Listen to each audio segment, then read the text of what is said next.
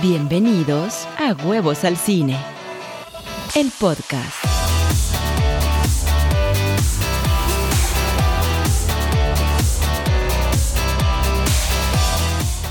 Hola, ¿cómo están? Bienvenidos a Huevos al Cine, el podcast. Muchísimas gracias por acompañarme. Vamos a platicar el día de hoy de cine mexicano, como lo prometí. Vamos a tener la película Nuevo Orden, también El baile de los 41 y la película también Conversaciones. Además vamos a platicar del fallecimiento de David Prowse, el actor que interpretó en set a Darth Vader, y por supuesto el Mandalorian episodio 5 que estuvo excelente. Muchísimas gracias por estar aquí y comenzamos.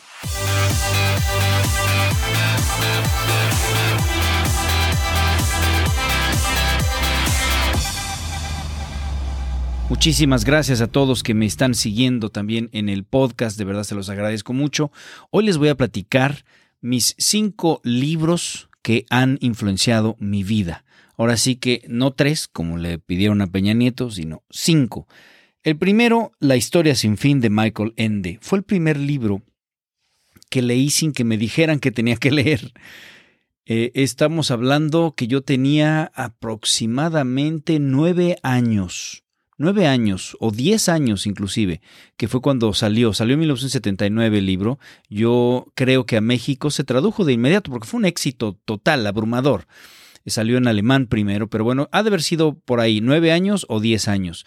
Y entonces mi mamá me lo regaló y me dijo, mira, este dicen que es muy bueno, es una historia este, sin fin, ah, no, es una historia es de fantasía y demás. Me senté y no me paré hasta que lo terminé o sea, estuve dos días ahí sentado, ¿no? Y, me acuerdo que mi mamá me decía, ¿no quieres venir a, comer algo? Y nada más, nada más me paré a eso, a comer y al baño, pero estuve realmente metido en esa historia que me fascinó, me fascinó. Mi segundo libro fue un poco ya más grandecito, El laberinto de la soledad de Octavio Paz. Este me lo dejaron en la secundaria y me daba una flojera apabullante, abrumadora. Decía, yo no quiero leer el laberinto de la soledad, no quiero, no quiero, no quiero, no quiero.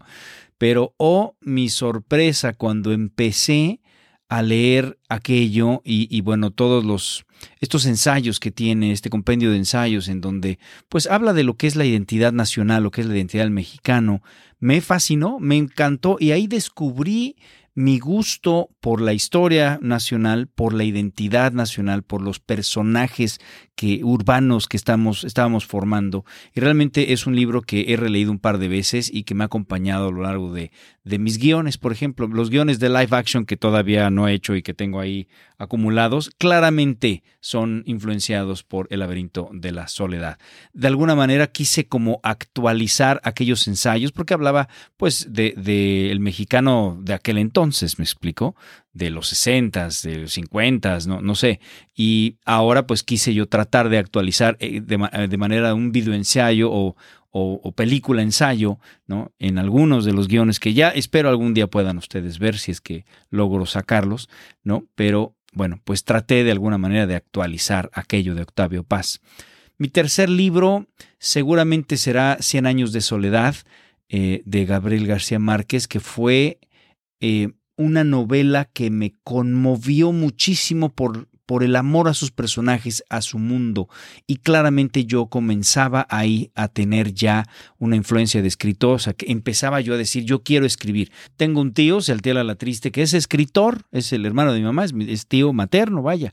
Y entonces me gustaba su mundo, me gustaban sus conversaciones, lo, admiro mucho a él, eh, su, estilo hasta de vestir, eh, por supuesto, eh, la forma en la que describen sus novelas a la familia, porque nosotros somos personajes prácticamente de todas sus novelas, y, su observación al detalle y su estilo costumbrista, pues me gustaba. Entonces yo tenía como marcada esa inclinación. Y cuando llegó esta novela, para mí me, me fascinó, me volvió loco, me encantó. Después tendría yo que poner El hombre que confundió a su mujer con un sombrero. Aquí ya estaba yo graduado de, de comunicaciones este es un libro del, doctor Oliver Sacks. Este cuate Era un doctor que era un neurólogo, vaya, y el tipo eh, hizo experimentos muy importantes con ciertas enfermedades del cerebro que impedían a la gente conectar con la realidad. Hay, una, hay un libro y después una película que basaron en dicho libro que habla de sus tratamientos que se llama Awakenings, Despertares, con Robert De Niro y, ay, ¿quién era? Robin Williams. Robin Williams interpreta a Oliver Sacks, me explico. Y Robert De Niro es un paciente que con esta droga que él inventa, con esta sustancia, pues de repente despierta y empieza a caminar con este tratamiento que él que le da. Entonces, él escribió este otro compendio de sus estudios eh, de gente que llegaba con falla de comunicación entre los dos lados del cerebro, y entonces se llama el hombre que confundió a su mujer con un sombrero, que efectivamente es un paciente que no podía, imagínate, que no podía hacer la sinapsis correcta en su cerebro y, quiso agarrar a su esposa del cabello para ponérsela, pensaba que era su sombrero. Imagínate qué cosa, qué, qué, qué difícil caso, ¿no? Pero bueno, me impactó mucho y sobre todo que escribía de manera muy cinemática. Yo ahí encontré que aquí había muchísimos guiones posibles y tengo, tengo de hecho un guion basado en uno de sus pacientes. En ese mismo libro hay un paciente al que le llama el marinero y yo basé un guion completo en ese capítulo. ¿Me explico? En fin, entonces, bueno, claramente me, me influyó mucho. Y finalmente debo decir Seedfield Screenplay, es decir, cómo hacer un guion de Seedfield. Lo que estaba buscando finalmente concluye con este libro, estaba yo buscando una estructura, ¿cómo le hago para pasar de mi cabezota a un guion? Porque me quedó claro que yo no iba a ser escritor de novela, al menos no todavía.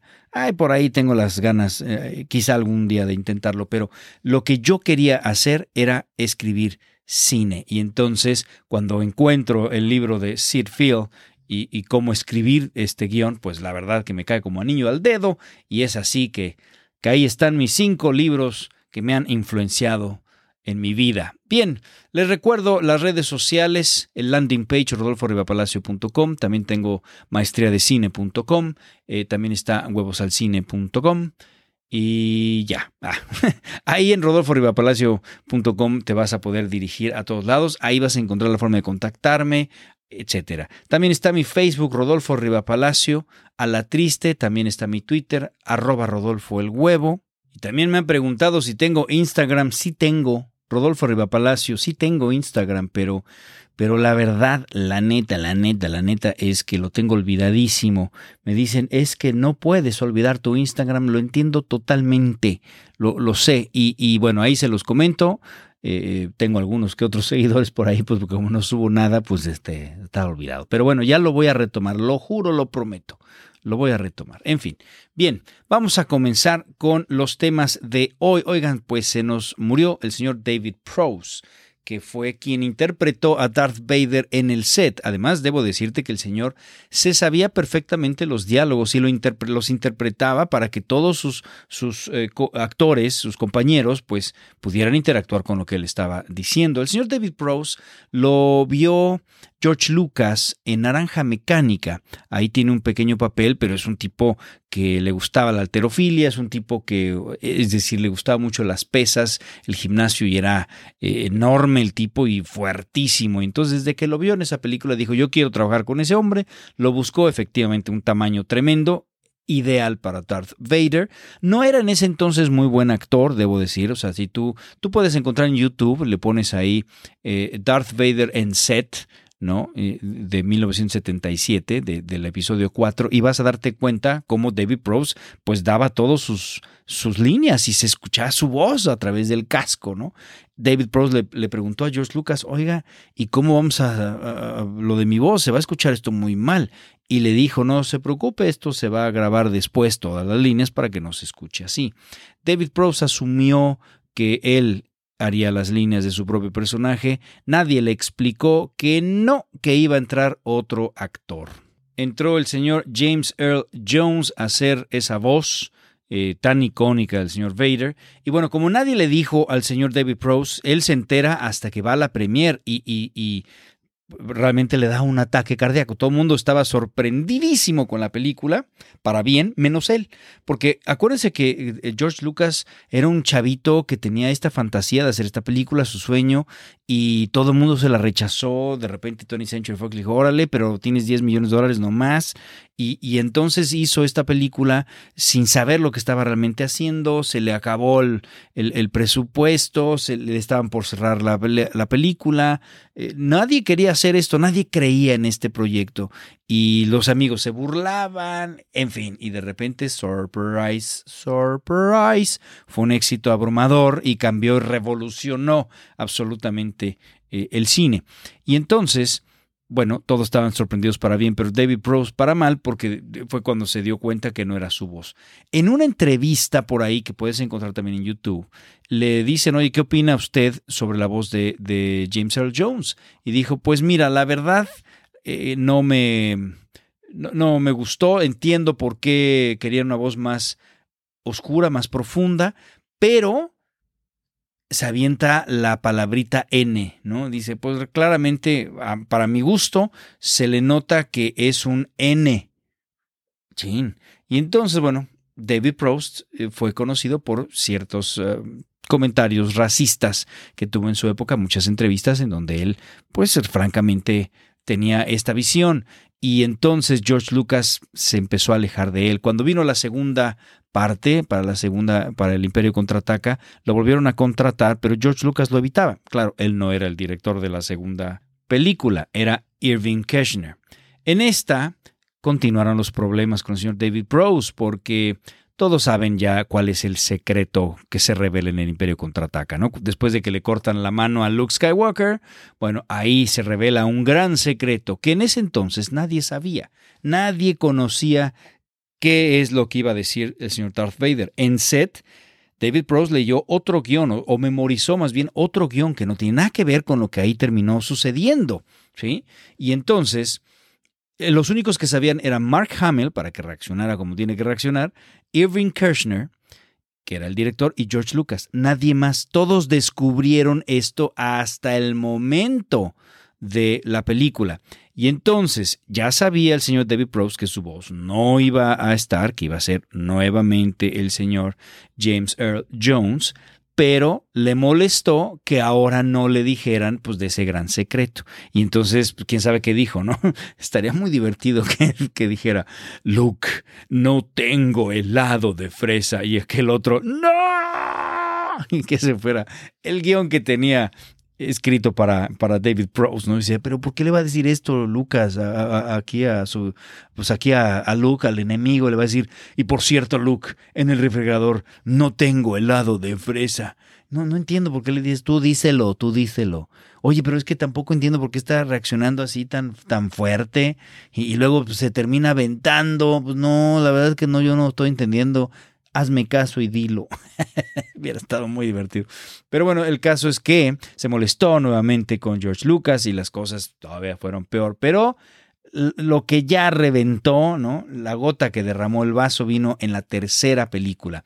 Cuando Darth Vader iba a quitarse el casco y Lucas sabía que David Prowse jamás iba a hacer el papel ya sin máscara, porque a pesar de que era actor, el señor David Prowse, pues no era el, actor que él quería para ese personaje. Quería alguien que le diera pues la ternura que le dio ese hombre cuando le quitan el casco, que dices, ah, caray, ¿no? Pues todo este gran señor de maldad de repente está en este pobre que está a punto de morir y que me provoca justamente esta sensación de darle una oportunidad, vaya, de, de regresar al lado de la luz, ¿no?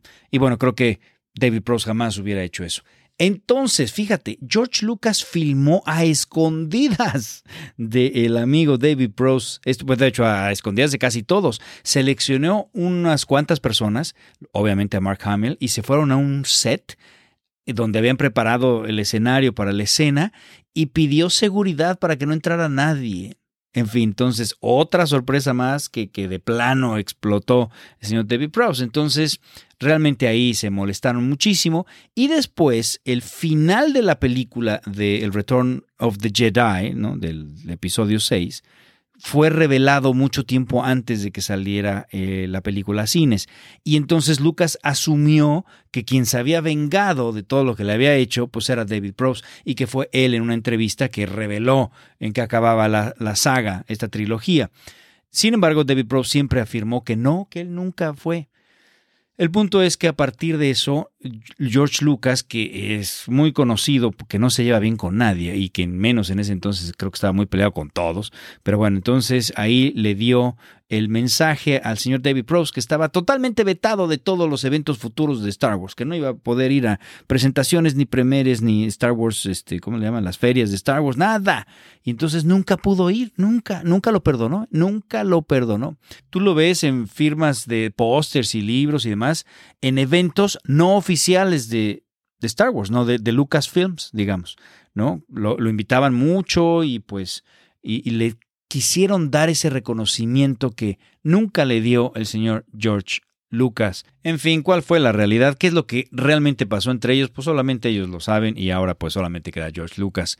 El señor David Prowse entonces fallece, no se da la causa de muerte. Falleció el pasado 28 de noviembre en Inglaterra, en Londres. Él era británico, nació en 1935, tenía el señor 85 añitos, que descanse en paz. Y por cierto, por cierto, trataron de hacerle homenaje unos compañeros, unos amigos de ellos que se dedicaban al sonido y demás, trataron de hacerle un homenaje cuando estaba él vivo, ya, ya grande, y le dijeron, oiga, ¿por qué no regrabamos todo Star Wars con su voz, cómo hubiera sonado su voz dentro de Darth, Darth, Vader. Por supuesto que trataron de hacerle todos los efectos posibles y les voy a dejar el link aquí en la descripción del podcast para que vayan a ver el video en donde pues, se explica cómo hicieron y demás. Y les voy a poner brevemente una partecita de cómo se hubiera escuchado su voz si él hubiera interpretado también esa parte del personaje de Darth Vader. Por supuesto que ya le metieron todos los efectos posibles para tratar de acercarlo a como conocemos la voz de Darth Vader. Pero aquí va. I am most displeased that overdone technology failed to exist a long, long time ago. If only we had known the power of such programs. We have it now. Ahí está el amigo David Prose, ya con todos los tratamientos de audio para que se asemeje a lo que conocemos como Darth Vader. En fin, pues que descanse en paz el señor David Prose. Oigan, y vamos a platicar del Mandalorio, Mandalorio, ¿eh? oiga usted, del Mandalorian, episodio número 5. Aunque aquí le están llamando capítulos, ¿no? Este sería el capítulo 13. ¡Qué maravilla! Se llama The Jedi el Jedi, que ya ven que The Jedi puede ser plural o singular. Bueno, pues finalmente nos revelan a Ahsoka Tano, interpretada perfectamente para mí por Rosario Dawson. Este capítulo está escrito por Dave Filoni y, John Favreau, que son los creadores del, show. Bueno, John Favreau es el creador, eh, pero Dave Filoni, que ha sido el director de todo lo que es eh, Lucas animado, lo que fue las Clone Wars, Rebels y demás, y que conoce perfectamente a, todos estos personajes. Inclusive él es un co-creador junto con George Lucas de el personaje de Ahsoka Tano. Bueno, si no te voy a dar spoilers de Rebels ni de eh, Clone Wars, pero vale la pena seguir toda esta saga de este personaje, porque entonces tiene otro impacto cuando finalmente lo ves aquí. Estaba totalmente rumorado que iba a aparecer, de hecho ya estaba confirmado.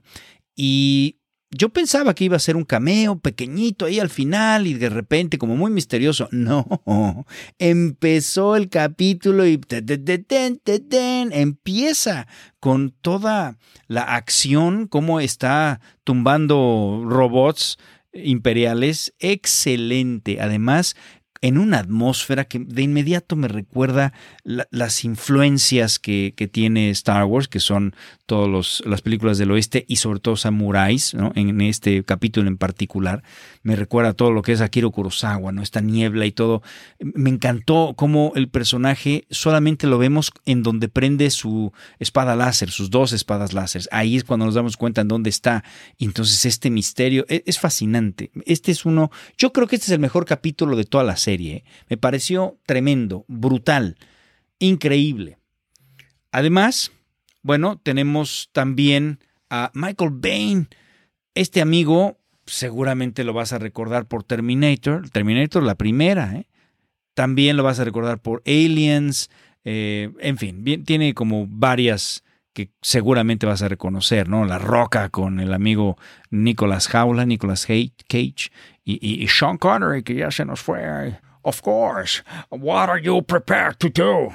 En fin, el, caso es que me encanta que, aparece, aparece, como parte del ejército. En este capítulo vamos a tener las dos influencias que mencionamos, el western y el, las películas de samurai.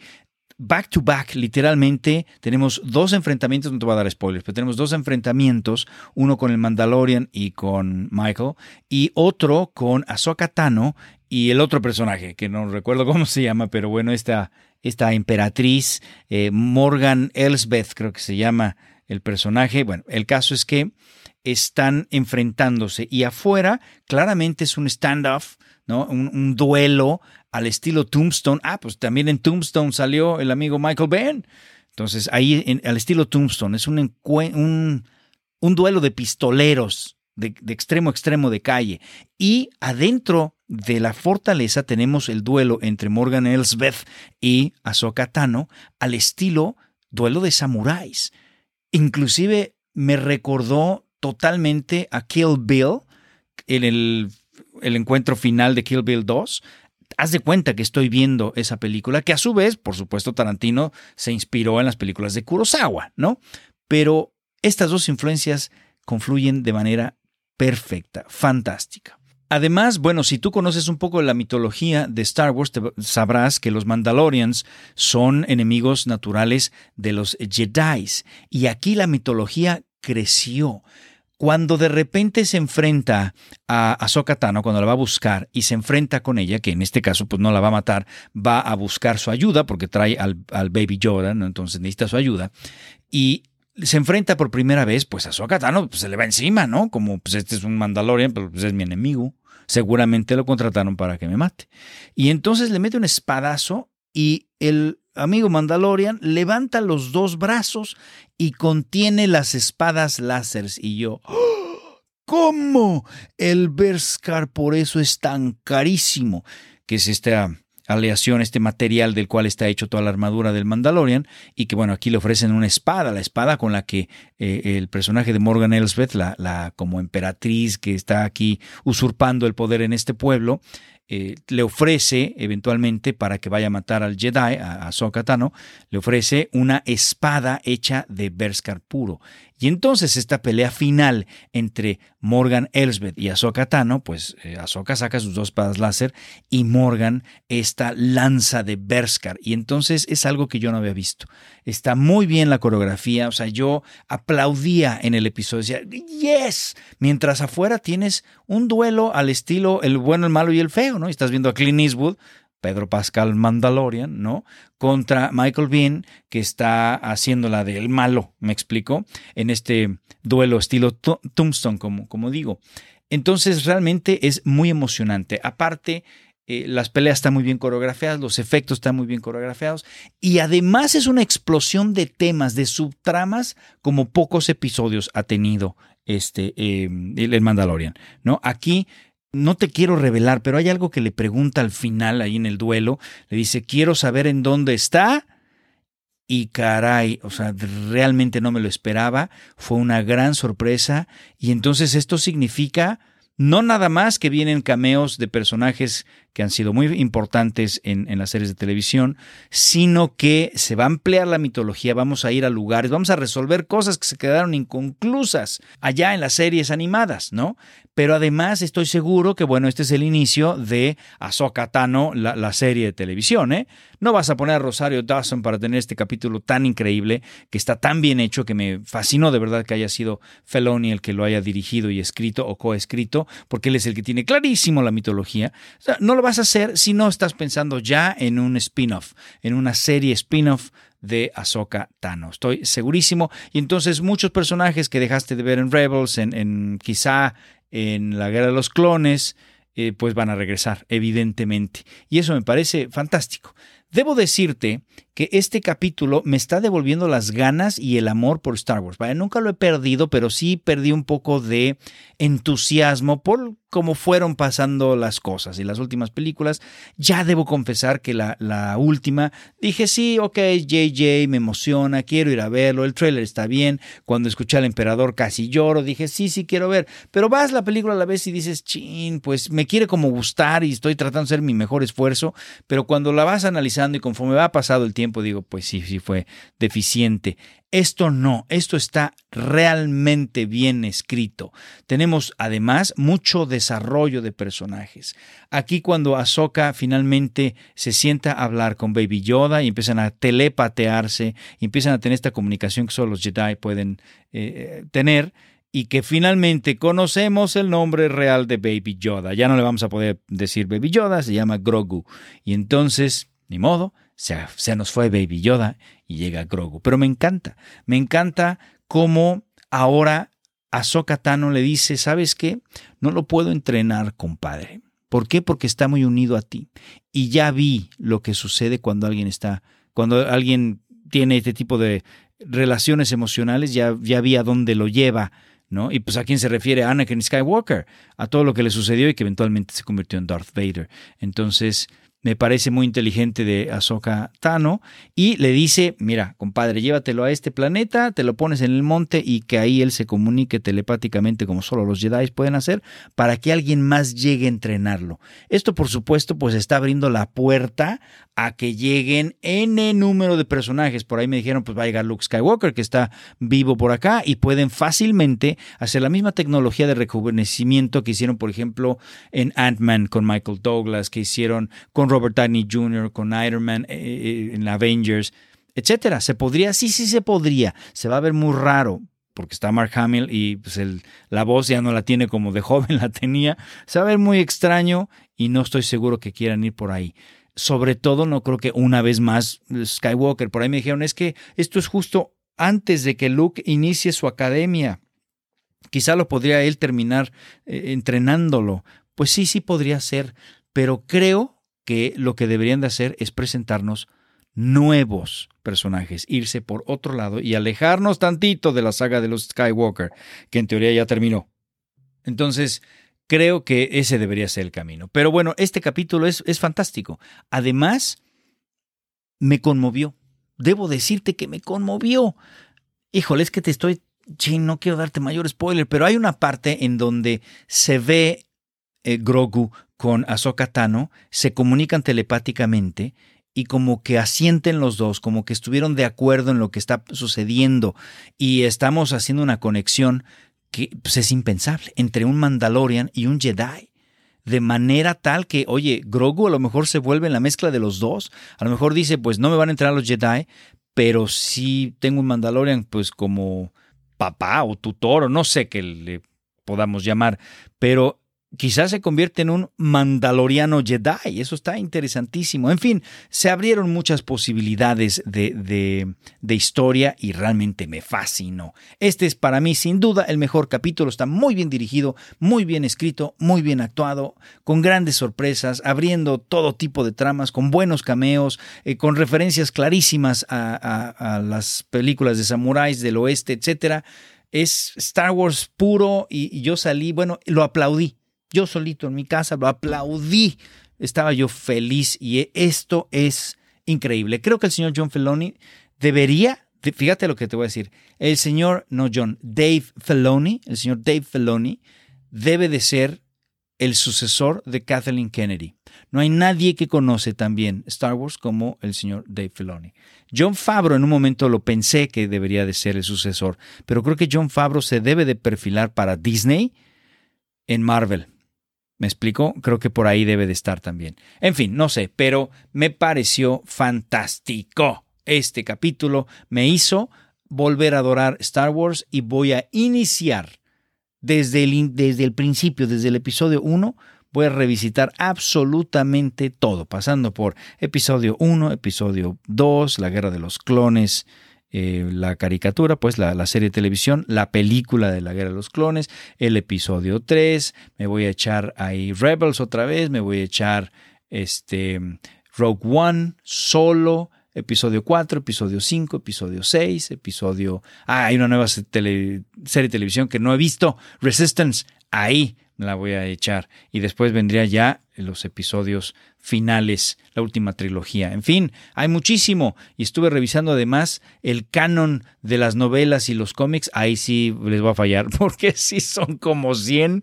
Y dije, no, pues creo que ahí sí no voy a dar tiempo de volver a revisar todo, pero de eso se trata. Estaba esperando la gente de Star Wars, Lucasfilms, Kathleen Kennedy, por supuesto, toda la gente de Disney, estaban esperando algo así para que entonces uno diga, ¿sabes qué? Los voy a revisitar.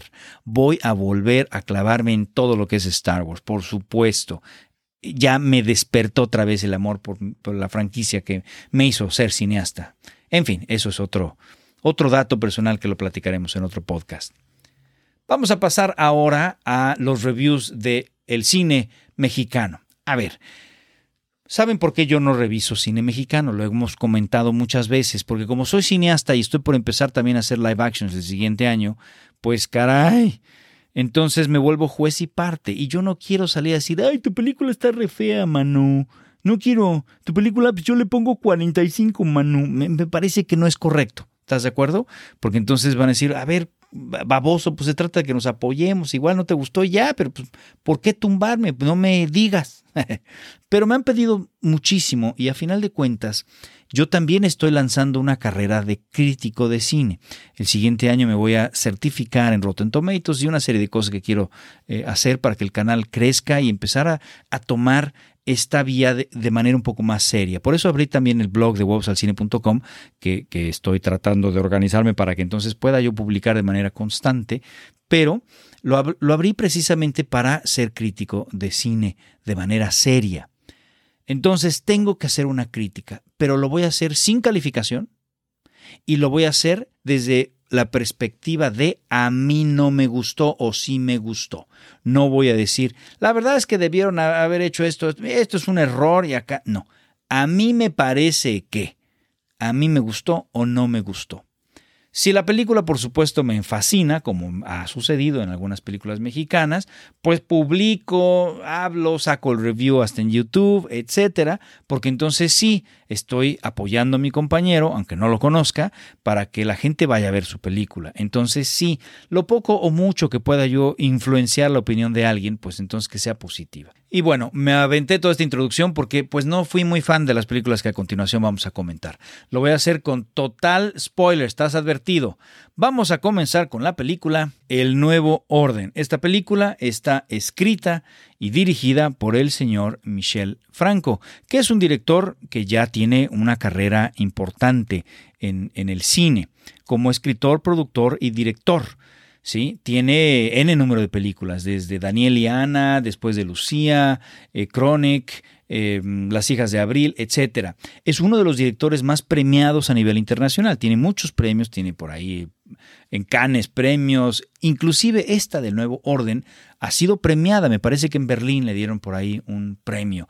Y ahora estaba la Academia Nacional, la Academia Mexicana, escogiendo qué película nos va a representar para los Óscares, pues claramente este era uno de los fuertes candidatos. No quedó, no quedó. Quedó la película ya no estoy aquí del director Luis Fernando Frías, que precisamente esta fue una película que a mí me fascinó, que eh, precisamente me aventé todo un blog, eh, eh, bueno, en el blog, el videoblog de, de, YouTube, ahí puse una crítica muy favorable a, a, esta película. En el blog escrito también me aventé un review, en fin, me pareció excelente y esta la apoyé. Creo, honestamente, que pues sí, esta es mejor contendiente que la de Michel Franco para los Óscares. A ver, ¿qué me pareció de, de esta película? Me parece de entrada que es una película bastante bien filmada, o sea, claramente Michel Franco es un director que ya tiene mucho oficio, que ya no se pelea con su cámara, que ya narra muy bien, exitosamente todo, que tiene escenas de revueltas y escenas crudas y demás, muy valientes, muy bien dirigidas, que su cámara se mueve bien, que encuadra bien, que, que logra crear momentos duros. Está bien hecho, ¿sí? Las actuaciones me parecen en general bastante buenas. Creo que es un buen director de actores y logra transmitir muy bien al personaje. Hasta ahí. A mí no me gustó. A mí me parece que la película pretende presentar un futuro distópico en donde la lucha de clases se vuelve una realidad. Pero creo que hay un desconocimiento total de cómo funciona el entramado social de México, en donde no tiene claridad en su estructura, no hay una claridad en lo que quieren las personas que de repente están resentidas, molestas por la falta de oportunidad, por la falta de dinero, por la falta de empleo, y, de repente ya dicen, ¿sabes qué? No hay más, ya no queremos más, y toman las armas y empieza pues lo que podría ser una segunda revolución mexicana, y se le van encima a los ricos. Pero desde ahí, desde su tesis, desde el planteamiento, a mí no me gustó, a mí me parece equivocado, porque no hay claridad. ¿Quiénes están enfrentados? ¿Quiénes? ¿Es la clase, no sé, obrera, la clase socioeconómicamente baja, los que no tienen ingresos, que están enojados porque qué, porque no tienen dinero y de repente dicen, hoy los ricos, estoy hasta la madre que sean ricos y entonces voy a ir a quitarles su dinero y de paso los mato porque estoy enojado y, y me convierto en asesino porque no tengo dinero. No hay una claridad, caray, no está claro. En la Revolución Mexicana había una clara opresión al pueblo, se le estaban poniendo impuestos a una cantidad de estupideces como ventanas y puertas y no sé cuánta cosa. La distribución de la riqueza claramente estaba equivocada y entonces el pueblo dice, basta y me rebelo contra este gobierno. Y por supuesto atacan haciendas y empiezan a saquearlas y pues hacer todo tipo de villanadas, resultado de toda esta opresión de muchos años y de todo este coraje y, de este salvajismo que de repente se, se dio. Ahora, en este caso es quién contra quién. Estamos hablando de la clase obrera. Vamos a pensar. Sí, es la clase más necesitada. Y entonces estamos hablando pues de las mismas eh, eh, personas trabajadoras domésticas del hogar. Estamos hablando de los obreros. Estamos hablando de la gente más necesitada y que tiene estos empleos muy poco remunerados de servicio. Pues no me es suficiente la falta de dinero no me es suficiente para entonces yo creerte que ahora son asesinos. Me tienes que construir el por qué está pasando esto en la psicología de, de, la clase más necesitada. Esta mucama o esta persona doméstica, trabajadora doméstica que conocimos momentos antes trabajando en la casa en donde pues está haciendo la comida y demás, de repente ya no tiene reparo en que le maten a la señora a un lado con un balazo en la nuca y dices, ay caray, así de plano y habla, a ver tu hijo de la no sé cuánto por cuánto y digo, chin, no, ¿por qué? Nada más por el hecho de ser pobres, entonces ya se vuelven toda esta bola de maniáticos, asesinos, animales y se vuelven The Purge. ¿Esa es tu tesis? Que por el simple hecho de que no tienen dinero, así se van a convertir. O sea, así es como tú los ves. Así es como se ve a esta clase en donde, ah, caray, no tiene dinero. No, pues seguramente si tuviera la oportunidad, me asesina para quitarme lo que yo tengo.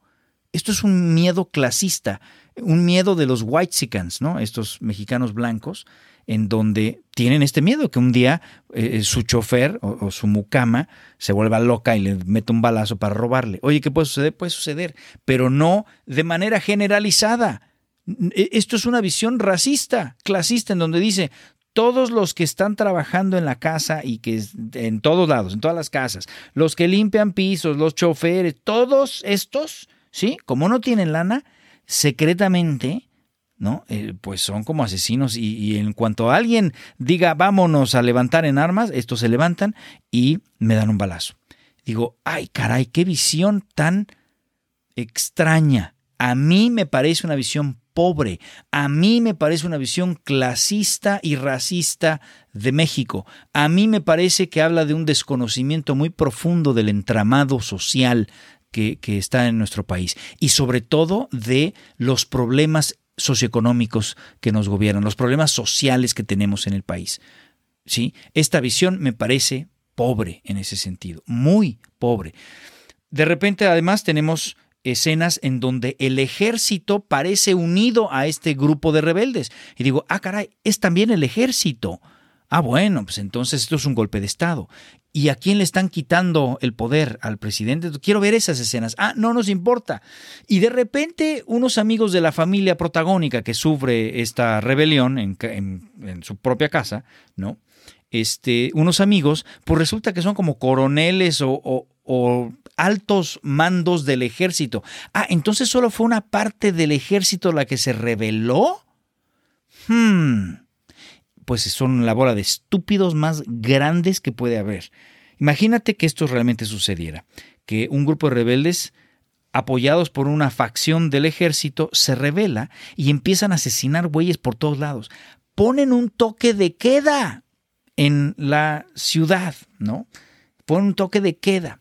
Y entonces empiezan a eh, tener gente secuestrada y empiezan a pedir rescates.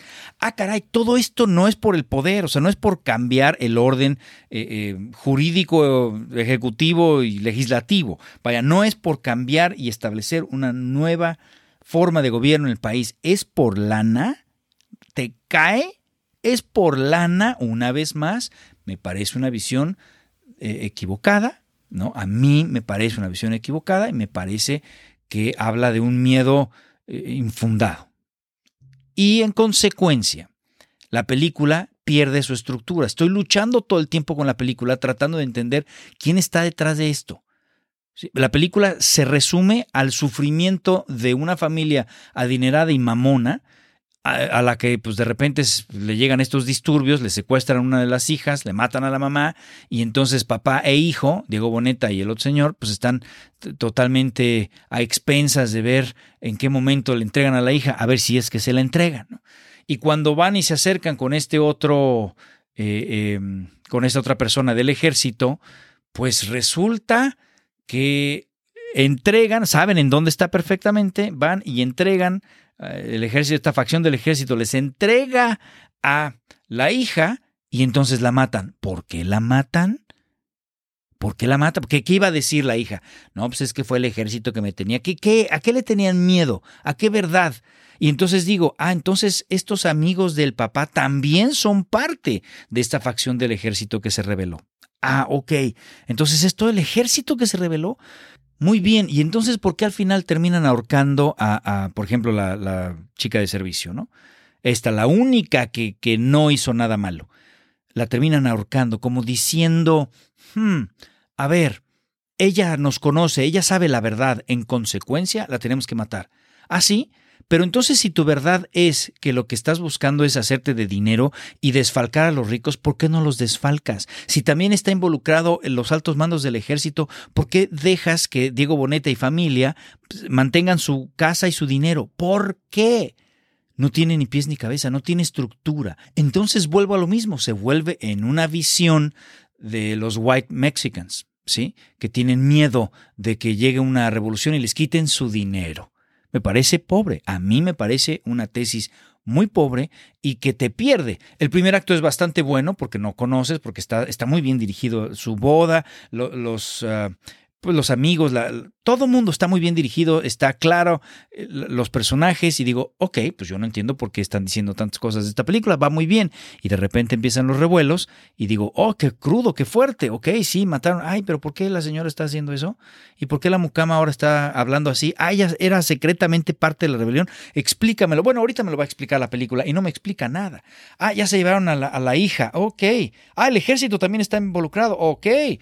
Ah, es por lana Híjole, y luego viene una cantidad de escenas en donde desnudan a la pobre de Nayan y, entonces hay otro monito al que lo violan con un tubo que da choque y digo, chin, ¿qué pretendíamos aquí? ¿Hacer escenas que choquearan?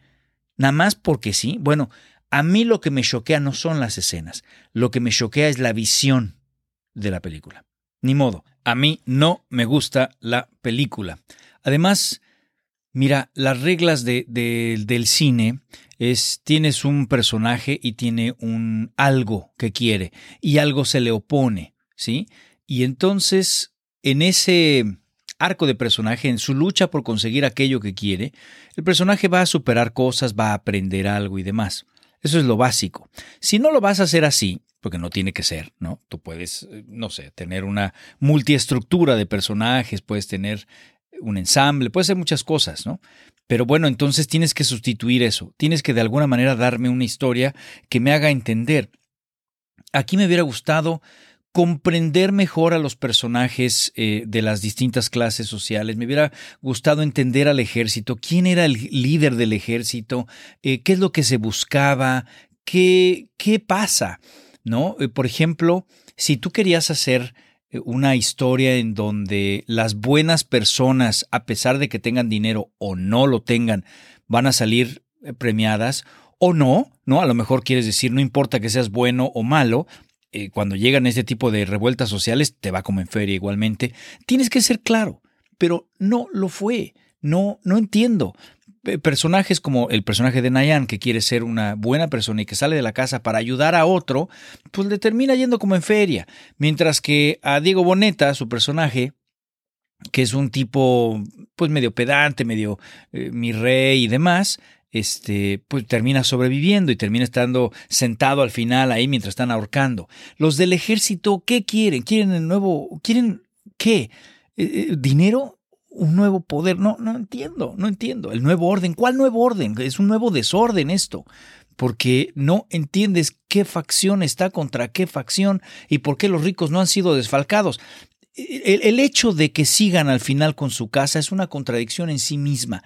Si la película empieza cuando ellos se están metiendo a la boda y precisamente asaltan la casa, matan y demás, ¿por qué al final tienen su casita y de hecho tienen dinero? Es más, cuando el hijo y su mamá que trabajaban ahí en la casa, que están vivos y llegan a decir, pues es que me están pidiendo dinero, ¿no? Por su hija, ¿no? Cuando llegan ahí, ¿sabes qué es lo primero que le dice la otra señora? Ay, ¿me ayudas a limpiar? ¿What? Yo digo, ¿what? ¿Qué, qué, qué película estamos viendo? ¿Qué no hemos entendido nada? No hemos, no ha pasado nada en los personajes como para que exista otro, otro tipo de diálogo. Y les dan dinero, ¿Qué ahí tienen. Ah, ok, ¿Pero qué no les habían asaltado la casa? No, pero es que tienen dinero en el banco. Ah, ok, entonces los bancos siguen existiendo. Eso sigue caminando, sigue habiendo ese orden. Entonces, ¿quién se está peleando con quién? ¿Dónde están las facciones en, en pugna?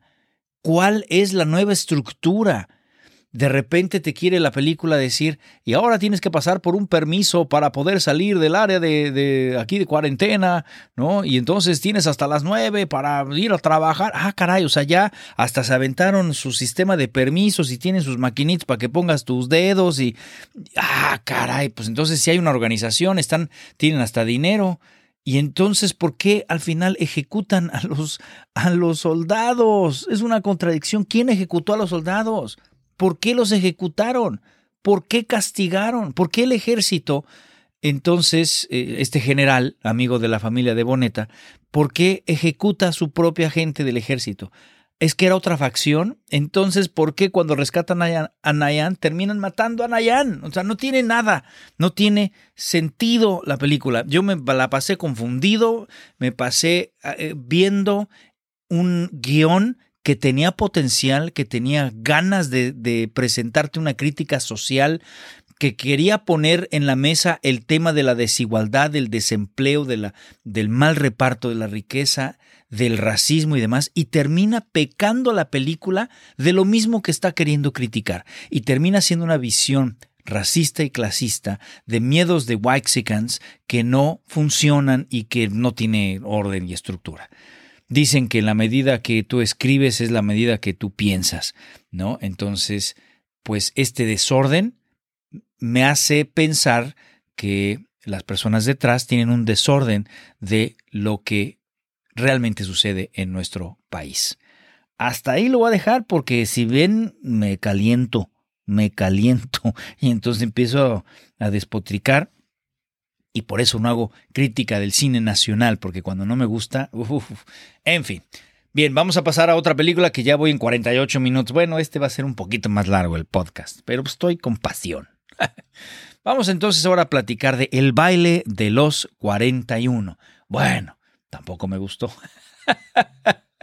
Van a decir, no, ustedes de que qué mamón. Pues no, no es por mamón. No me gustó tampoco la película.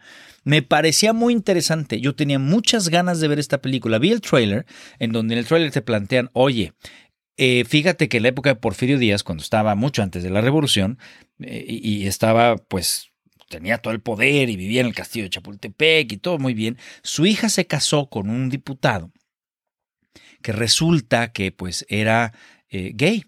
Y como en ese entonces, pues obviamente no se tenía la apertura que hoy se tiene para poder aceptarlo, eh, eh, esta orientación sexual de nacimiento, no se conocía, no se sabía, no tenían nada, nada más tenían puros prejuicios, prejuicios sociales y religiosos. Y en consecuencia, pues eran castigados, eran apedreados, asesinados inclusive. Y en este contexto, pues el esposo con el que se casa la hija de Porfirio Díaz, resulta que pertenece a un club, el Club de los 42, y en una de estas redadas por desorden y porque pues los rumores del club y todos los desvaríos que hacían todas las orgías eh, eh, homosexuales que hacían ahí, pues entonces llega a oídos de, de los militares, van, hacen una redada y en la lista de los que capturaron está su yerno. Y don Porfirio dice, ahí solamente veo 41. Y entonces liberan a este señor y pues obviamente se le van encima, los, los ridiculizan a los, a los otros 41 y de ahí viene esta eh, idea de que el número 41 pues precisamente refiere a una persona homosexual, ¿no? Ay, estás en el año 41, ay, cuidado, ¿no? O e, etcétera, vaya. Eh, esta referencia viene entonces por este momento histórico. Oye, dime tú si no es una muy interesante trama. ¿Estás de acuerdo? Me, parece que, oye, además, ver la época de, histórica, como te dije al principio, a mí me interesa la historia. Yo quiero ver película histórica de nuestro país. Hay muy poco porque cuestan tan caras que, que, pues hay muy poco. Y tenemos Hidalgo y Morelos y ahora esto. Y en fin, tenemos algunas por ahí que valen la pena. La mayoría se quedan siempre pobres, siempre eh, demuestran que no hay dinero para hacerlo, porque hay que hacerlo con creatividad. Por ejemplo, en Gambito de Dama, oye, oye, es Netflix, tiene mucho más dinero, sí, pero por ejemplo, tú ves las escenas de, de la Ciudad de México. No me faltó. De repente tenemos panoramas, tenemos salen al balcón. Oye, puedo decirte, está un poquito chafa el efecto del Palacio Nacional de 1960 y tantos. Sí, se ve medio computadora, pero está eh, aparece. Acá no. Acá todo está en, tomas cerradas, todo está en pequeños lugares. Y sí, pues sí, sí, puedes adornar una habitación, puedes adornar una sala. Creo, al menos me da la impresión, y no, no lo investigué, pero me da la impresión que sí filmaron, les dieron chance de filmar en, en, el castillo de Chapultepec, porque esos corredores, esas ventanas, esos cuartos y demás, me parecieron que sí, son como muy, eh, muy correctos, como que sí es el castillo de Chapultepec, no lo sé. Debí haber investigado esto. Pero bueno, la película está dirigida por David Pablos, que es un director que eh, tiene muchos cortometrajes, tiene por ahí un par de documentales y tiene también un par de largometrajes, La vida después y Las elegidas, por la que fue medianamente reconocido. Y ahora, bueno, pues llega con este tema interesante.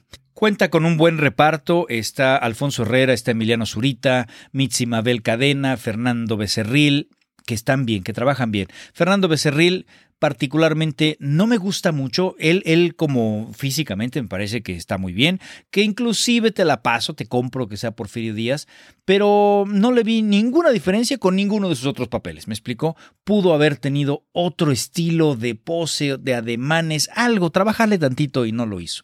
Eso habla también del director, ¿eh? por cierto. Alfonso Herrera, Emiliano Zurita están bien, eh, tienen escenas muy fuertes. Es una película que de entrada, debo decirte, es muy fuerte. Muy fuerte en cuanto a contenido sexual. O sea, vaya, es una película para adultos. Y que ah, lo cuestiono, ¿eh? de repente digo, ¿era necesario eh, escenas tan gráficas de repente? ¿Era necesario? La verdad es que no. Pero bueno, pues hay, hay encuentros fuertes y bueno, Alfonso Herrera y Emiliano Zurita se dieron con todo. Así que se dieron con todo.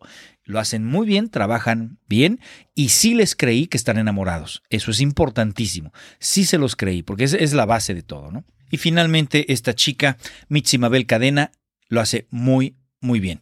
Es una chica que me transmite su dolor interno, eh, toda esta frustración tan grande que tiene al descubrir que su marido pues, está enamorado de un hombre y que es parte de este club. Todo esto que te estoy diciendo está en el trailer. ¿eh? Todo esto que te estoy diciendo está en el trailer. Pero bueno, ella me pareció que es la mejor, sin duda. Ella inclusive creo que podría irse hasta por una nominación eh, para el Ariel. Pero bueno, ahora, el problema creo está en dos puntos importantísimos, el guion y la dirección. O sea, ya valió queso. Fíjate, de entrada la dirección me parece bastante lenta. Es una película que yo estoy todo el tiempo diciendo, vámonos, vámonos. Hay varias reglas que tienes que tener eh, en las escenas, que es, por ejemplo, entra tarde y sal antes. ¿Qué significa? No tengo que ver la escena de principio a fin. No tengo que ver, abro la puerta, hola, ¿cómo estás? Qué gusto, buenas noches. ¿Cómo le va? Muy bien aquí pasándola y ¿Cómo le ha ido? ¿Cómo está la familia? Bien. Oiga, por cierto, fíjese que quiero comentarle algo. Y vamos al objetivo de la escena. Y al final, bueno, pues muchas gracias. Lo dejo para que siga trabajando. Gracias, que la pase muy bien. Adiós. Y lo vemos salir.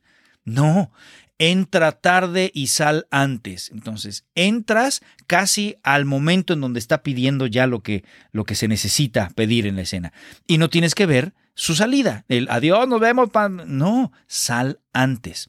Eso es una de las reglas. No tiene que ser siempre así. Hay momentos en donde sí requiere de una introducción y demás. Pero si ya tuviste la introducción, necesitas que tus siguientes escenas, para que tenga buen ritmo tu película, entrar tarde y salir antes si cada una de tus escenas vamos a ver cómo recorre todo el pasillito y cómo entra y demás, puta, se vuelve una hueva. Y de repente digo, llevaba yo 50 minutos en la película y decía, ¿qué va a pasar en esta película? Ya me queda claro cuál es la orientación sexual del amigo de Alfonso Herrera, el personaje de Alfonso. Ya me queda claro cuál va a ser el conflicto. Es más, Vine al cine porque tu trailer me platica ese conflicto. Llega por el amor de Dios este conflicto. Tenemos N diálogos basura, N diálogo. El diálogo basura es diálogo innecesario. El diálogo tiene la función, tiene que tener la función de avanzar la trama o describir al personaje. Y entonces hay diálogos que ni avanzan la trama ni describen al personaje, más allá de lo que ya está descrito, no me está dando información extra, ¿no? Y entonces constantemente estoy deseando que la película avance. Hay escenas que se quedan colgando, por ejemplo, hay dos, tres escenas eh, en el club, en el donde están, pues de repente interpretando una ópera, ¿no? Y entonces, eh, ok, estamos cantando y el otro está sufriendo y, Gareth, ya entendí, ya entendí cuál es el beat, cuál es el objetivo de, de esta escena, ya entendí. Vamos a lo que sigue. Y no sale de la escena. Se regodea el director en su escena y digo, eso es error de director novato. Oye, no está novato, no, pero pues no hay nadie que le diga, no hay nadie que le diga, amigo, salte antes, no, pues te lo estoy diciendo yo, pero, y no soy nadie, pues, pero a final de cuentas, no sale de la escena y se regodea y se regodea y se regodea y digo, ya lo entendí, por el amor de Dios, vámonos a lo que sigue, por el amor de Dios. Entonces la película es larga como la cuaresma. Y dura y dura y dura. Y cuando finalmente son descubiertos en este baile, y cuando finalmente los capturan, digo, ok, llegamos a la escena punto de enfrentamiento. Después de hora y cuarto, la película va a iniciar, ¿no? Se acabó el primer acto. ¿Y qué crees? La película se acaba. Digo, ¿Cómo? ¿No vamos a tener desarrollo? ¿No vamos a tener clímax? ¿A dónde va esta madre? Entonces se convirtió en una telenovela de, de, de, histórica, pues, una telenovela histórica con un excelente tema, con un diseño de escenario y vestuario, digamos, bueno, que cumple, aunque insisto, me faltan las tomas abiertas totalmente, estoy todo el tiempo estoy queriendo respirar y ver una plaza, ver algo, ¿no? Y no nada más cuartos, pero, pero bueno. Eh, eh, con, todo eso que tenía a su favor, con tienes, insisto, un buen reparto, y, y no. La película es el trailer sote. No hay nada más. Lo que te dicen en el trailer es exactamente lo que pasa en la película. Exactamente. No hay nada más. Y entonces me pareció terrible eso. Me pareció, a mí no me gustó la película, a mí me parece terrible. Ahora, otro punto de la dirección. Otro punto de la dirección. Tenía yo un profesor de teatro, Roberto D'Amico, que es un gran actor y creo que es mejor director de teatro. Él estudió en Inglaterra Shakespeare, un doctorado en Shakespeare. Entonces tuve la oportunidad que nos dirigieran una obra Los trabajos perdidos del amor, oiga usted, en Querétaro. Y entonces él, cuando nosotros como actores no le dábamos el ritmo correcto, cuando nuestra cadencia era muy lenta, nos gritaba, en esa pausa se embarazaron tres señoras. ¿No? Porque decía, caray, dale ritmo, venga, pum, pum, diálogo, diálogo, diálogo, velocidad, velocidad, velocidad. Woody Allen decía, cuando termines la escena y digas, corte, se queda, tú oblígate en tu cabecita a pedirles a los actores una más igualita, pero al doble de velocidad. Porque cuando llegas al, al cuarto de edición, te das cuenta que el ritmo estaba terrible, que tú en ese momento pues lo sentías bien, pero el momento de, de armarlo y tener el contexto de toda la película, la película es lenta, es lenta. Y aquí me pasó exactamente lo mismo. Yo decía, en mi cabeza gritaba, se embarazaron dos señoras. Bueno, ya se embarazó todo Querétaro en esta pausa. Qué espantoso ritmo tiene la actuación de los actores. Oye, don Fernando, ¿y qué está haciendo a estas horas? Pues lo mismo que usted. ¿Lo mismo? ¿Y qué es lo mismo? Y yo digo, no me amenacen. O sea, por el amor de Dios, por el amor de Dios, que alguien le dé un zape a, a estos actores y los haga caminar rápido, que, que actúen normal. Creo que uno de los problemas de las películas de época es que los actores creen que todo tiene que ser muy solemne. No se dan cuenta que en ese entonces era lo cotidiano. Así como ahorita, tú cuando hablas con tus amigos, ¿te parece lo más cotidiano? ¿Sí? Bueno, lo único que cambiaba en ese entonces eran ciertos modismos. El español era diferente, pero con esa misma cotidianidad y frescura tendríamos que hacer las películas históricas, porque en el momento, para el actor, para el personaje, no es histórica, es su realidad, es su momento. Entonces tiene que ser, hola, muy buenas noches, buenas noches. ¿Y por qué tan tarde? Pues por la misma razón que usted. Ah, eh, no, no creo. Ah, bueno, ¿quiere usted tomar una cosa? no sé, estoy aquí diciendo pura pendejada, pero eh, eh, mi punto es que realmente me quería dar un balazo viendo esta película porque el guion no me está avanzando. Se vuelve un absoluto melodrama de telenovela, no me avanza la película, los actores no me avanza, el director no sale tarde ni entra tarde, digo, no sale antes ni entra tarde a, a las escenas, y, y, porque de repente quiere choquear con escenas que digo, y esto no era necesario, amigo, lo que me interesa es todo el, rollo histórico, todo el rollo. ¿Qué va a pasar cuando lo descubran?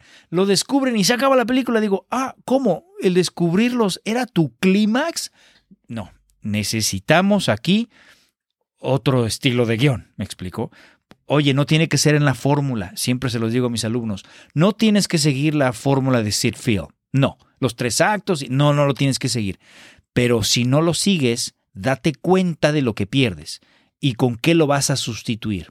Hay grandes películas que no siguen a Sid Field. De hecho, Sid Field es de los 70 Antes de eso, pues las películas no tenían a Sid Field, ¿no? El Padrino no tenía a Sid Field, ¿no?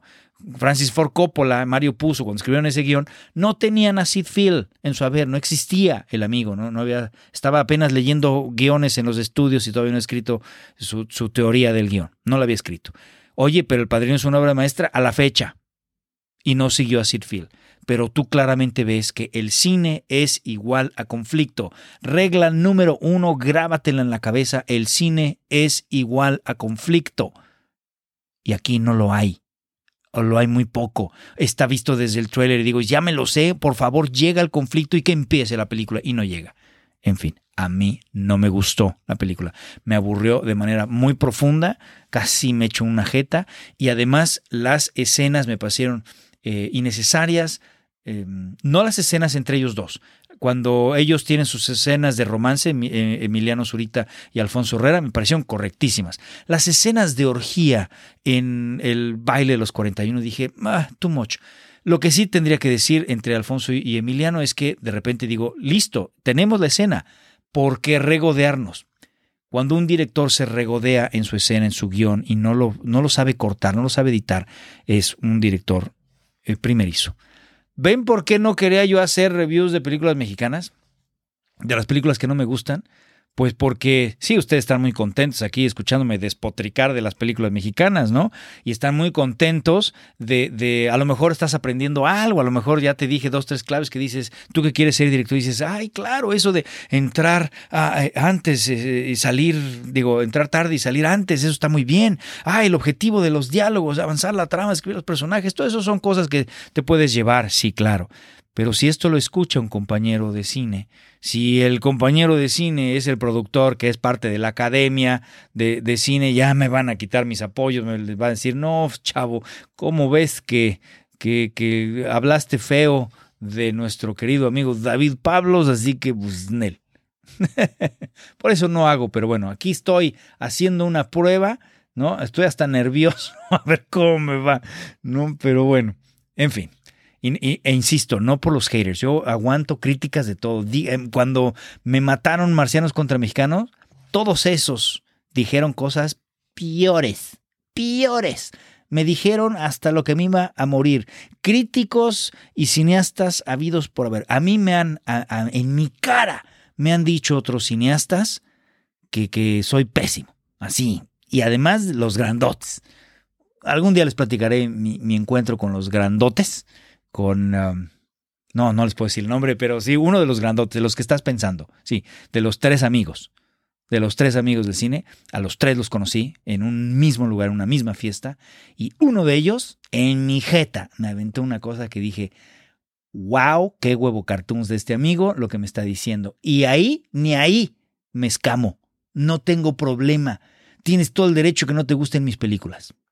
Pero en México híjole, todo es mucho por amigos, relaciones y demás, y de repente alguien no puede aguantar una crítica, alguien se siente y entonces se venga, y entonces te pueden quitar dos, tres apoyos y demás. Ya me estoy explayando. Oiga, usted esto está haciendo ya como terapia este podcast mío. Bueno, ya para terminar, vámonos a la última película, Conversaciones.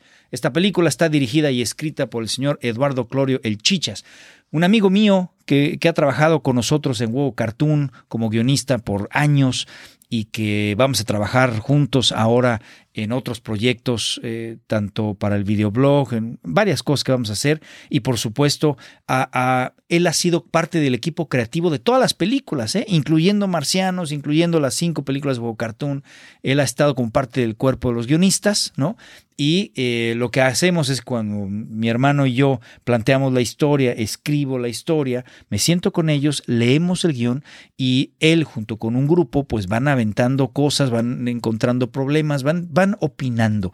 Es una especie de filtro y eh, Eduardo es una persona muy creativa, muy simpática y me avienta una cantidad de cosas tan chistosas y muchos de sus chistes quedan en el guion. Y por eso tú los ves en todas las películas, ves eh, el crédito de equipo creativo. ¿Me explico? No le puedo dar co-guionismo por cuestiones de, sindicato, pero porque tendría que sentarse a escribir conmigo para que entonces tuviera ese crédito. Pero bueno, pues nos hemos inventado esta figura de equipo creativo y demás, ¿no?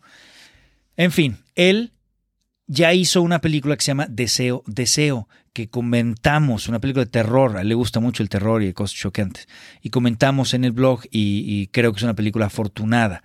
Tiene escenas que yo no había visto francamente ni en películas norteamericanas. Y le puse un buen review, me dijo, dímelo honestamente, aviéntatelo así como a como va, aunque no te guste. Dije, oye, pero si no me gusta, ya ves, me acaban de escuchar, ¿no? Si no me gusta, pues te voy a hacer pedazos. No, no, no te preocupes, tú aviéntalo. Y entonces, pues así fue. Afortunadamente me gustó Deseo, Deseo. Esta es su siguiente película, Conversaciones. Esta es una película más complicada que la pasada. La, la, pasada es más comercial en el sentido que te puedes relacionar. Hay una trama muy clara, eh, personajes muy claros que llegan y se encuentran con este juego en, esta casa de la abuela, que ya falleció, y entonces van a ver qué, encuentran en casa de su abuela, se encuentran en el juego y resulta que es un juego maldito y terminan pues luchando por sus vidas al, jugar este jueguito que se llama precisamente Deseo, Deseo. Es muy clara, eh, es una fórmula del terror que funciona, personajes que funcionan, el demonio eh, que aparece o los monstruos que aparecen me parecieron muy buenos, que están bien, los efectos especiales, a veces cuando no tenemos dinero recurrimos a la creatividad y entonces funcionan mejor y me gustaron, el giro del final me gustó y demás. Esta película no tiene nada que ver. Este es un drama absoluto. Se acaba de estrenar en Cinemark. Hay que buscarlo, Cinemex, perdón. Eh, hay que buscarlo. Hay que buscar la película, este, porque no tiene, te imaginarás, no tiene una distribución grandota. Entonces tienes que ir a buscarla a Cinemex. Conversaciones se llama. Es un, una película de ensamble, es decir, tiene varios personajes que se enfrentan a puntos importantes en su vida de conflicto interno y que los lleva en el derrotero de la vida a tener una conversación con alguien. ¿Sí? Y entonces por eso se llama conversaciones, porque los personajes se encuentran conversando con alguien en particular en su vida. Resulta que esta historia pues está entrelazada, tiene una estructura similar a la de Pulp Fiction, en donde el inicio no es el inicio, después eh, cosas que suceden a la mitad resulta que fueron el final, pero tú no sabes, brinca en el tiempo, flash forward, flashback, y eso me parece muy interesante, me pareció creativo, me pareció bien armado, es complicada en ese sentido, pero no te pierdes, vaya, la puedes seguir mm, sin ningún problema y ese es uno de los aspectos positivos de la película. La maquila es mucho mejor que la pasada, eh, ¿no? Claramente el equipo como tal, el equipo que tiene de producción se ha integrado mejor y está y camina. La dirección es mejor también en muchos sentidos. Eh, la dirección de actores es mucho más afortunada que la pasada. La pasada de repente había un par de amigos que yo decía, chin, este sí, no más no le creo y cada vez que entro con él, pues me saca de la película, ¿no? Pero Acá no tiene ese problema, tiene eh, mejores actuaciones en general. Sí luché con un par de, chicas, que mm, por ahí una que, eh, a ver, ¿cómo te lo digo? Pues una chica que está amarrada, a la que le amenazan con cortar un dedo y que después resulta que es la hija de otro em, y que es una asesina. Bueno, esa chica me costó un riñón. No me gustó, su trabajo y me costó mucho cada vez que la veía. El inicio de la película me pareció también un tanto lento, un tanto desafortunado y las actuaciones ahí tampoco me gustaron, de ninguno de los dos. Y entonces, es difícil entrar en la película porque inicia con una de las conversaciones y, a mí no me gustó. Me pareció que esta conversación en particular está mal escrita. Es una conversación eh, que supuestamente está hablando de un, momento importantísimo de la vida del, Señor. ¿no? Eh, eh, está a punto de hacer algo. No te digo para no darte spoilers, pero está a punto de hacer algo que es clave, importantísimo. Es un punto tremendo en su vida. Y él quiere hablar de babosada y media. y no, no, no logré entrar en la psicología de este amigo. La que va a ayudarle, o el que va a ayudarle, ya no supe si era él o ella, pero el que va a ayudarle, es una especie de andrógino muy interesante, pero, pero el que va a ayudarle a esta situación, no me gustó cómo actuó e, esta escena. No me gustó y en consecuencia es muy difícil entrar en la película, puesto que la primera conversación que te lleva 7, 10 minutos es lenta, es, poco interesante, mal actuada, me pareció complicada de entrar, muy complicado de entrar, ¿sí? Bien, viene entonces una segunda conversación, en donde ahora tenemos una, realidad más cercana, en donde, bueno, es un chico que ya está graduado y se encuentra con una chica que fue su crush, digamos, en la escuela y o en la universidad, pues, y que nunca se atrevió a, decirle o a confesarle. Y entonces empieza una plática, una conversación que empieza pues con estos jugueteos sexuales. Tampoco te digo en qué acaba, pero tampoco es del todo interesante. Tampoco logra atraparte. Y viene una tercera conversación en donde entramos a una chica que está amarrada y que hay una persona que aparentemente la va a torturar. Aquí es donde la película te engancha pasan los primeros 20 minutos y dices, ¿qué estoy viendo? ¿Qué está sucediendo? Pero la película te engancha en la tercera conversación y empieza a enredarse, empieza a tomar un tono más oscuro que le encanta al Chichas, a Eduardo, hacer este tipo de, de personajes y de tonos.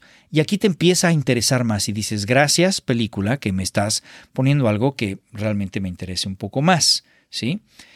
Y entonces empiezas a ver cómo los personajes empiezan a cruzarse, empiezan a interactuar, empiezas a ver que el que estaba acá sentado, pues él resulta que era el que en esta otra conversación se subió al auto. El psicólogo de esta otra resulta que es el que acá le pasa esto otro. La que asalta o la que asesina, pues acá es y así sucesivamente. La del tatuaje, no sé cuánto. La que recibe el tatuaje, no sé cuánto. Y ahí es cuando la película empieza a tomar algo de interés. ¿Me explico?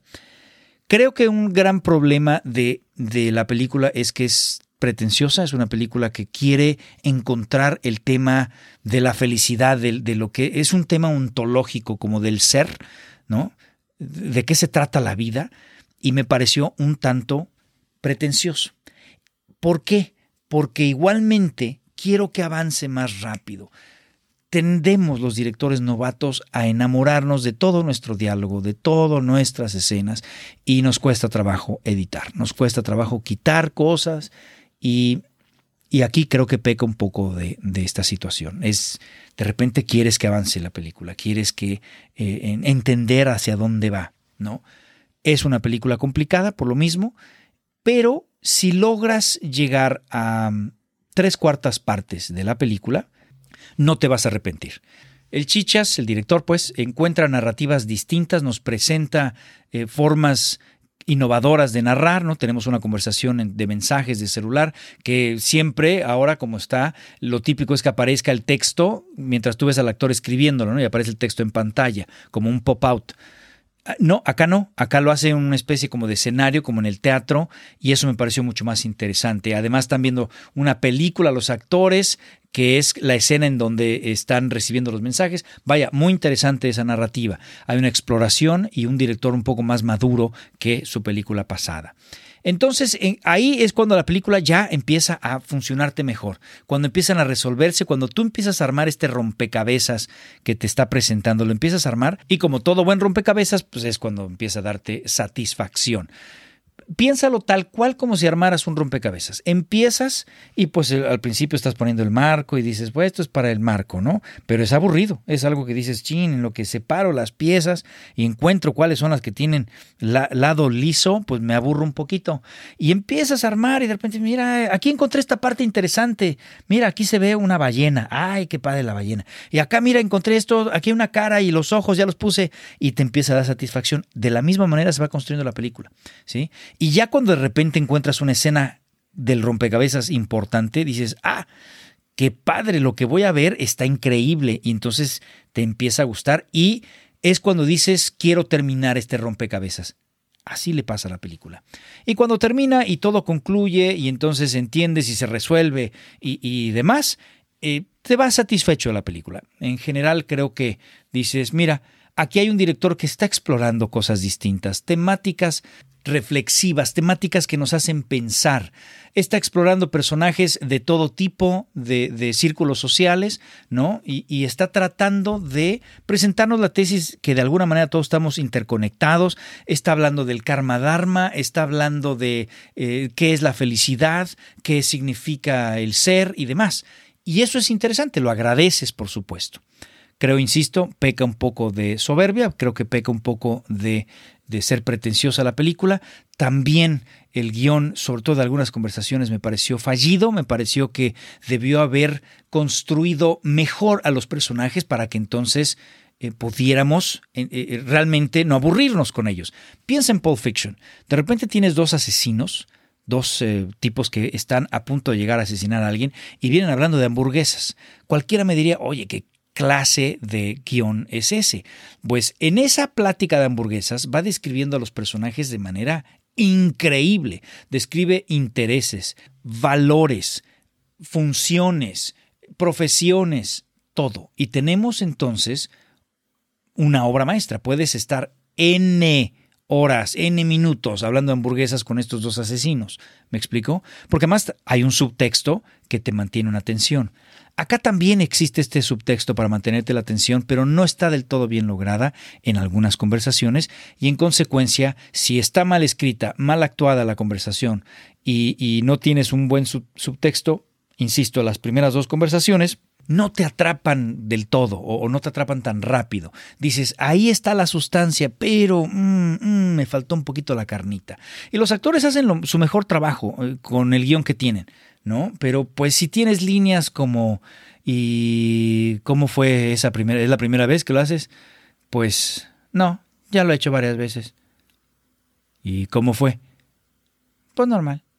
Chin, no, dame algo más, me explico. Ahí necesitamos un poquito más de trabajo. En fin, eh, creo que el trabajo vale la pena si es una película que te va a satisfacer al final si es que te gustan los dramas y si te gusta este tipo de tesis ontológica y, demás, y si quieres ver narrativas que están explorando, que no son las, las típicas narrativas de estructura cinematográfica, de estudio comercial, que está dominando ahorita el cine mexicano de, de, de estos como románticos, de estas comedias románticas, y que además, a diferencia de las otras películas que acabo de comentar, sí tiene una estructura.